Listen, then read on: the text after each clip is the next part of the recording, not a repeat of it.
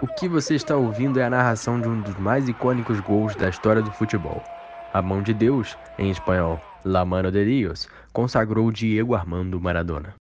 Porém, por trás desse gol do maior jogador do futebol argentino, há um contexto que engrandece ainda mais a importância desse momento.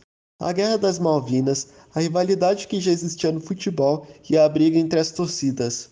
Aqui, vamos relembrar os fatores que levaram a um dos maiores confrontos da história das Copas, além dos melhores momentos dessa partida, e com a participação ilustre de Alex Sabino, jornalista da Folha de São Paulo. Eu sou Antônio Misquei. Eu sou Rafael Canete. Eu sou Gabriele Koga, somos repórteres do Arquibancada. No Fora da Caixa de hoje, vamos falar sobre o jogo entre Argentina e Inglaterra, nas quartas de final da Copa do Mundo de 1986. E vale lembrar que, devido à pandemia do coronavírus, os episódios do Fora da Caixa estão sendo gravados em casa e, portanto, podem haver interferências na qualidade do áudio. Dito isso, vamos começar.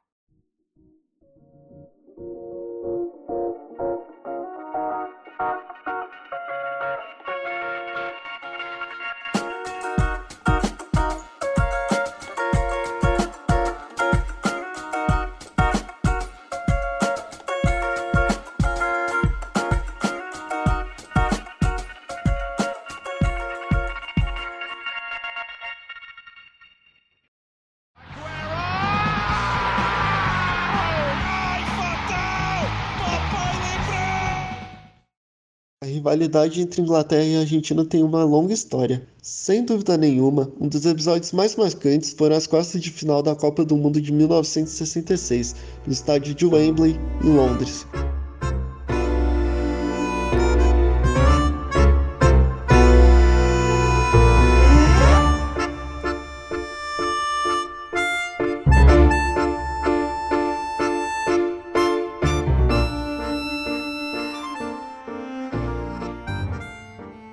Na ocasião, os times ainda estavam no 0 a 0. Aos 35 do primeiro tempo, acontece o lance que mudaria tudo. O zagueiro argentino Roberto Perfumo atinge o inglês Bob Charlton na entrada da área. Realmente foi falta. Perfumo contesta a marcação do juiz e o camisa 10, Ratin, entra em cena, tentando argumentar e mostrando sua braçadeira de capitão. Mas vale lembrar um detalhe importante: o juiz Rudolf Heitlein era alemão e não falava espanhol. Não adiantou reclamar, ele não entendia os argumentos relativos ao lance. O indicador mandou Ratinho para fora de campo. O jogador pediu um tradutor e ficou desesperado com a situação, né? Imagina ser expulso de uma maneira tão injusta em um momento tão importante. Afinal, já eram quartas de uma Copa. Mesmo assim, Crichton continua inflexível. Tomou a decisão e ponto. Aí surgem as cenas mais memoráveis da partida. A primeira foi quando o camisa 10 argentino Desolado, sentou no primeiro lugar que viu. Com um detalhe: era um tapete destinado à Rainha Elizabeth II, que não compareceu ao jogo. Logo em seguida, quando o Ratinho se levantou e seguiu para o vestiário, a torcida inglesa não perdoou e atirou vários objetos em sua direção. E o argentino não ficou quieto. Devolveu alguns xingamentos e fez gestos obscenos para os torcedores rivais. Ao passar perto da linha de fundo, pegou e amassou a Union Jack, a bandeirinha britânica do escanteio. Por decisão da FIFA, foi expulso por quatro partidas. Essa foi a deixa suficiente para os jornais europeus estamparem manchetes chamando os argentinos de animais.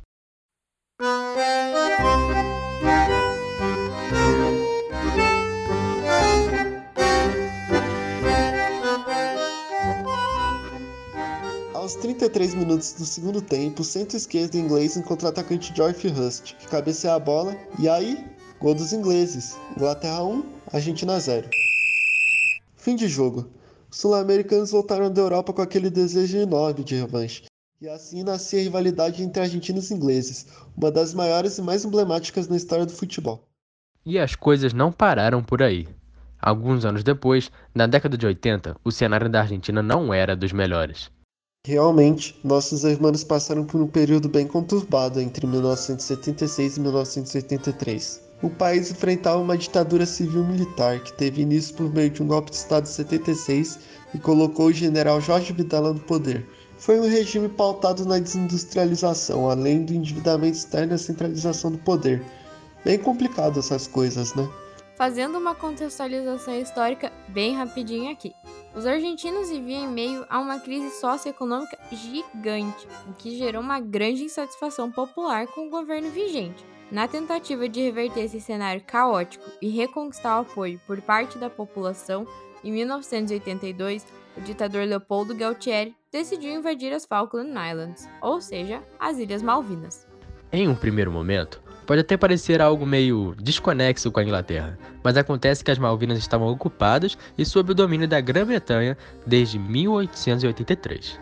O grande problema foi que a Argentina nunca aceitou a situação, até porque essas ilhas ficam somente a 464 quilômetros do seu litoral.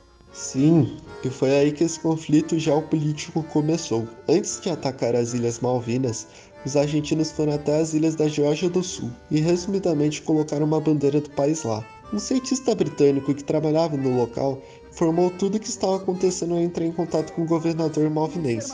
Dessa forma, ficou bem claro que havia uma chance real de uma possível guerra. Os argentinos estão mesmo dispostos a reagir a qualquer ataque. Hoje, o presidente da Argentina foi claro. Ele disse que a nação está pronta para o combate. Torpedeamento de navios. Um cerco em volta da Força Naval Argentina. Desembarque de tropas. Nenhuma possibilidade foi descartada hoje pelo ministro inglês da Defesa, John Nott, para a recuperação das Ilhas Malvinas. E a missão é levantar novamente a bandeira inglesa em Port Stanley. Em abril, a Argentina desembarcou nas Malvinas com muitos equipamentos militares e soldados. Os sul-americanos conseguiram tomar essas ilhas, além da Geórgia do Sul e de Sandwich do Sul. E até esse momento o objetivo estava sendo cumprido. O sentimento patriótico aumentou bastante e o cenário mudou. A superpotência inglesa tinha sido derrotada por um país teoricamente mais fraco.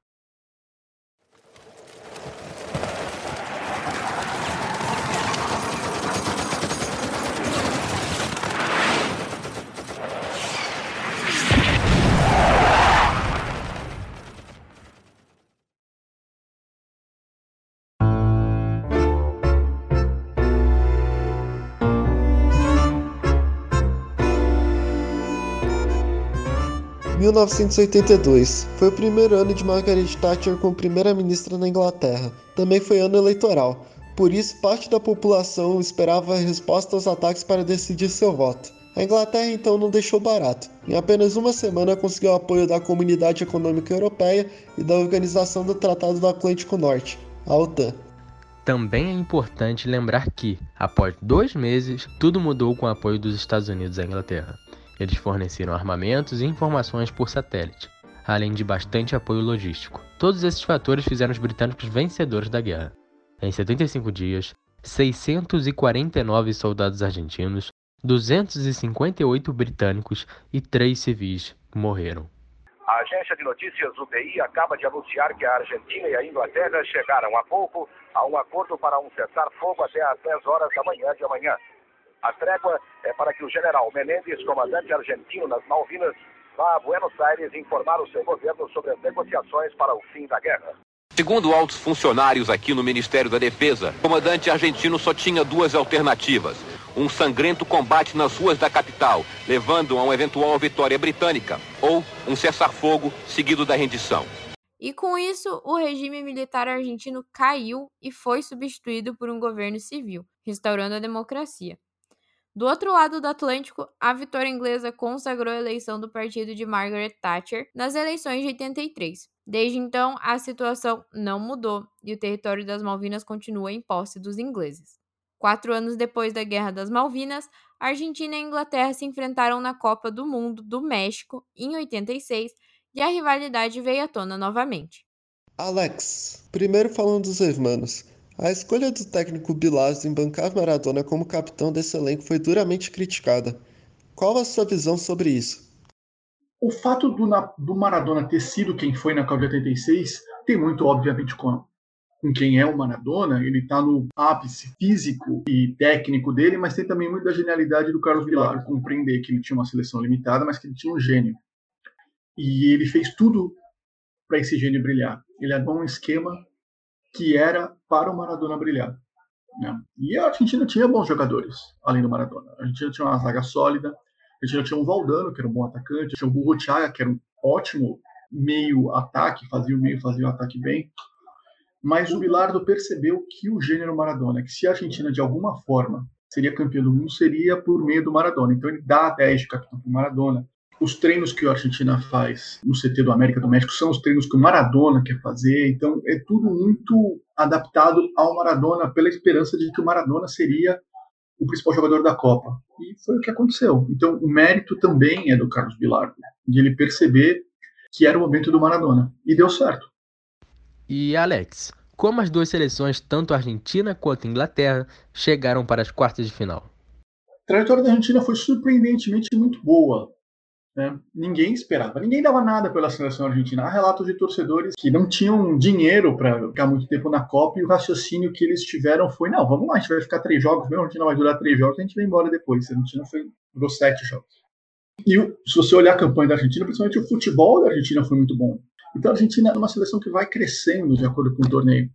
E há o jogo que, que é um jogo de afirmação, não é uma grande atuação, mas é um jogo de afirmação da Argentina, que é o jogo contra o Uruguai, que é o jogo que o Pasculi faz o gol. Então é, é o jogo da afirmação da Argentina. Então a Argentina estava numa ascendente. E a Inglaterra também, talvez mais ainda. Tem que lembrar, a Inglaterra vem de uma vitória por 3 a 0 sobre o Paraguai nas oitavas de final. A Inglaterra começa muito mal, mas o jogo contra o Paraguai foi um jogo muito bom.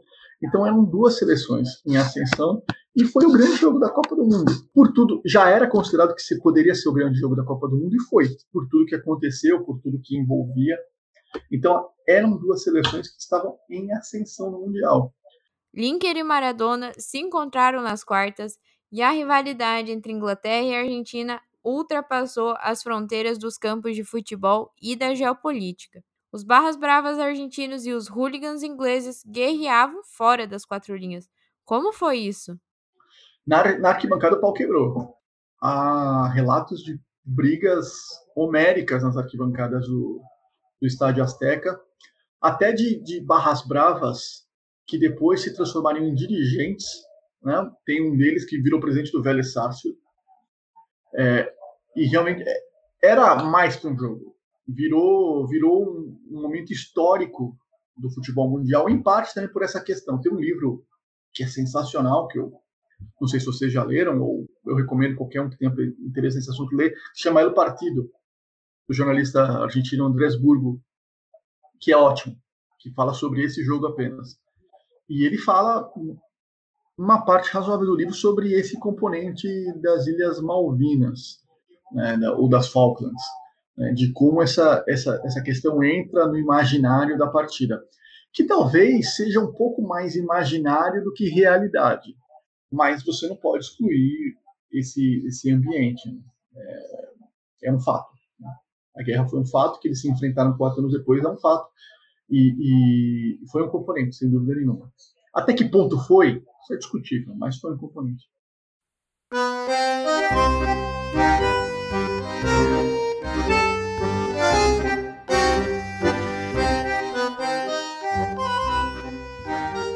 Enfim, com todo esse contexto caótico, vamos ao jogo. A Inglaterra jogava com seu uniforme tradicional. Dos 11 titulares, o centroavante Lineker e o goleiro Peter Shilton, eleito um dos 10 melhores do século XX, se destacavam dos demais. Era um time mediano, mas que funcionava bem na sua proposta de bola na área e gritaria. Se bem que a Argentina também não era um grande time, Rafael. Tinha Valdano na frente, Bruchaga na criação, mas nada à altura da importância de Maradona. Ele terminaria a Copa como vice-artilheiro, isso porque teve um gol muito mal anulado contra o Uruguai, além de cinco assistências e uma incrível e absurda participação em 71% dos gols da seleção, um recorde até hoje. Enfim, era Maradona e mais 10. Ok, vamos fazer a bola rolar. Mais de 115 mil pessoas no Estádio Azteca, recorde de público daquela Copa e muita porradaria entre as torcidas na arquibancada. Mas essa eletricidade toda não se traduziu no campo. No primeiro tempo, raras chances de gol, times bem cautelosos e lapsos de um Maradona iluminado. Real que o primeiro tempo não foi de se encher os olhos, Gabi. Mas sobre Maradona, era ele o único no campo que tentava algo diferente. Arrancadas da defesa, passe de calcanhar, tentava tabelas, mas nada se traduzia em chances reais, por mais que a Argentina fosse mais presente no ataque. A Inglaterra teve uma única chance na falha do goleiro Pulpido, que entregou a bola nos pés de Bersley, na linha de fundo. Sem ângulo, o inglês chutou pela rede do lado de fora. Enfim, o juiz tunisiano Ali Benasser apitou e o intervalo chegava sem gols. Aliás, desse primeiro tempo, dá para tirar a doação desse árbitro. Sempre era espalhafatoso nos lances que apitava. Ia correndo e parava de peito aberto para intimidar os jogadores. E olhe que ele ainda chamaria mais atenção na segunda parte, mas vamos chegar lá com calma. Apitou, hein? Aqui no Fora da Caixa o intervalo é rápido. Bola rolando para o segundo tempo, com uma Argentina mais incisiva logo de cara, e é aqui que a história começa a ser escrita. Aos 5 minutos, Maradona arranca com a bola, passa por 3, tabela com Valdano, a bola espirra em Steve Rhodes e voa.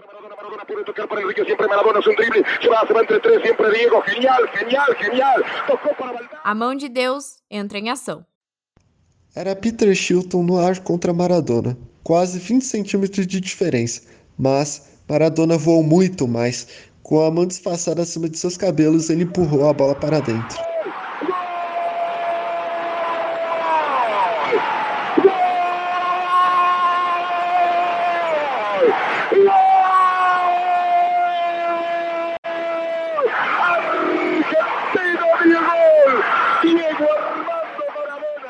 Com essa mão, ele chamava o time para comemorar e disfarçar que o gol foi ilegal.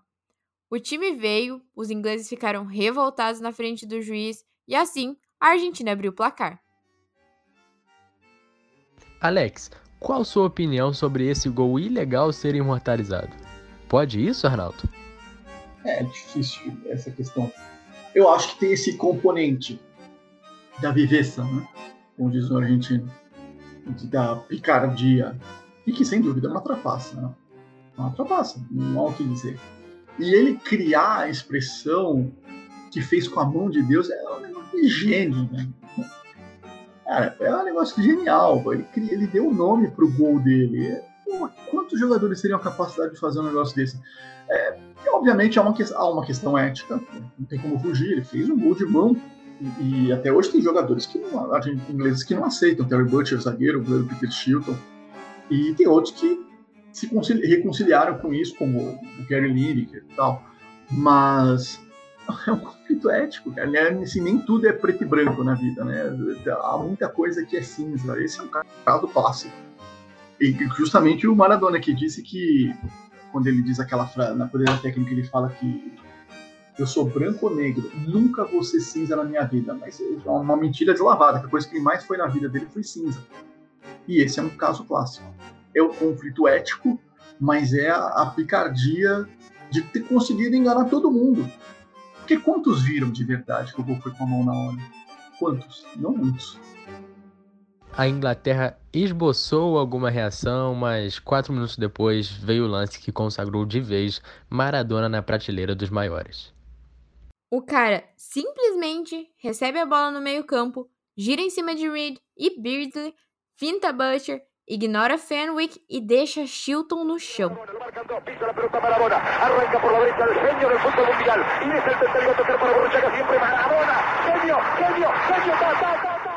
Para rolar a bola mais uma vez para dentro do gol.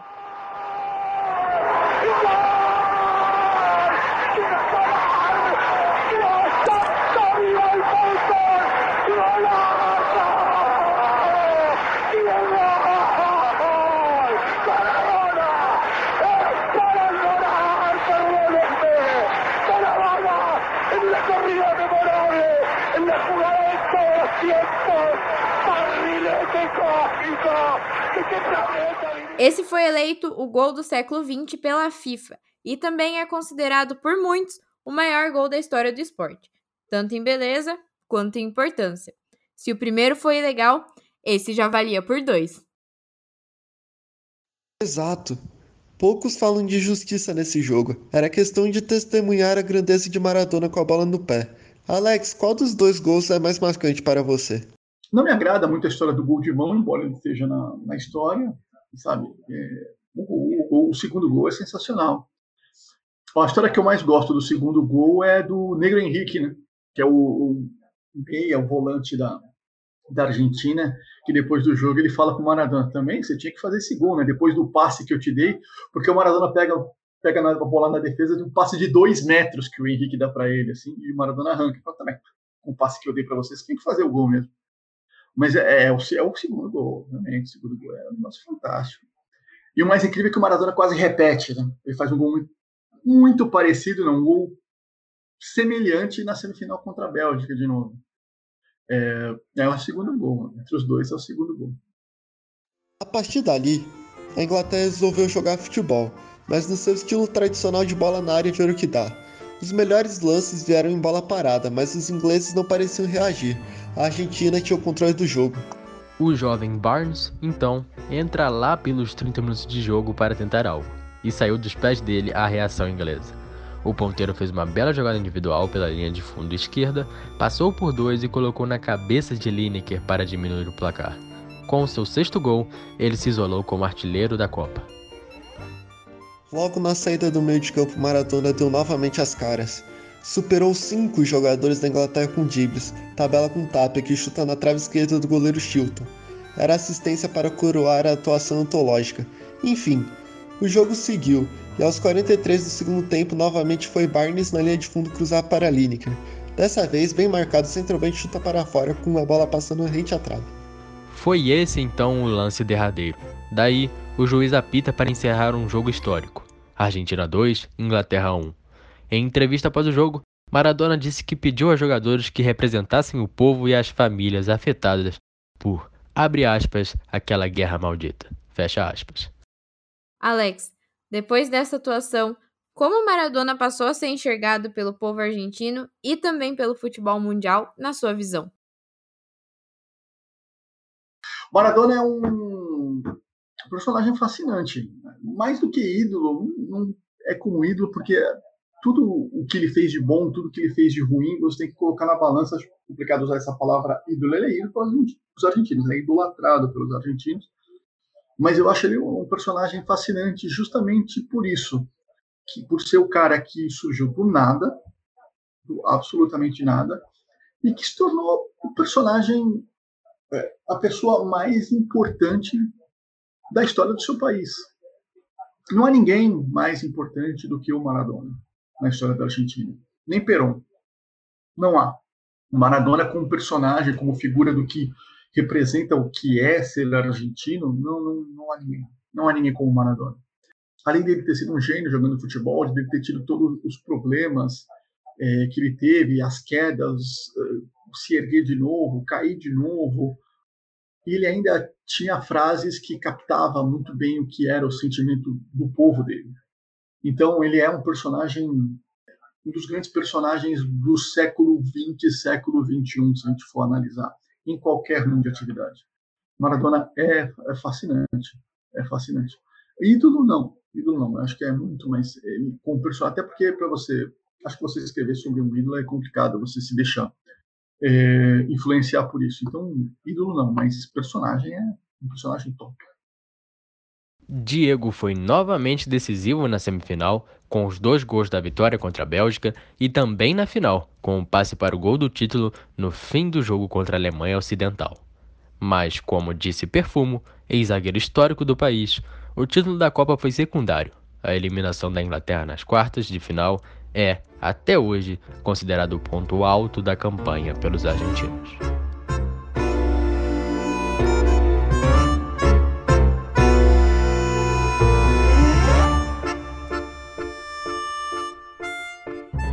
Essa foi a nossa conversa com Alex Sabino sobre o confronto e a rivalidade histórica entre Argentina e Inglaterra na Copa do Mundo de 86.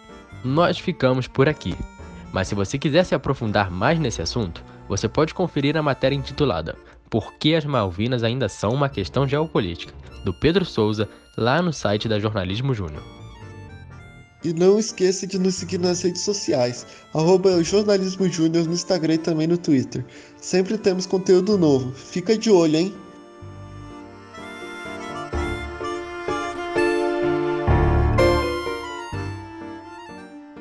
Eu, Miskei. Eu, Rafael. E eu, Gabriele. Fizemos o roteiro desse podcast com assistência dos diretores da arquibancada, Beatriz Sardinha e Lucas Zacari. A edição é do Renato Brock e do Gustavo Assef. A direção é do Bruno Migliosi, do Gustavo Zanfer e da Nathalie Cavalcante. Agradecemos a sua companhia nesse episódio do Fora da Caixa e até a próxima!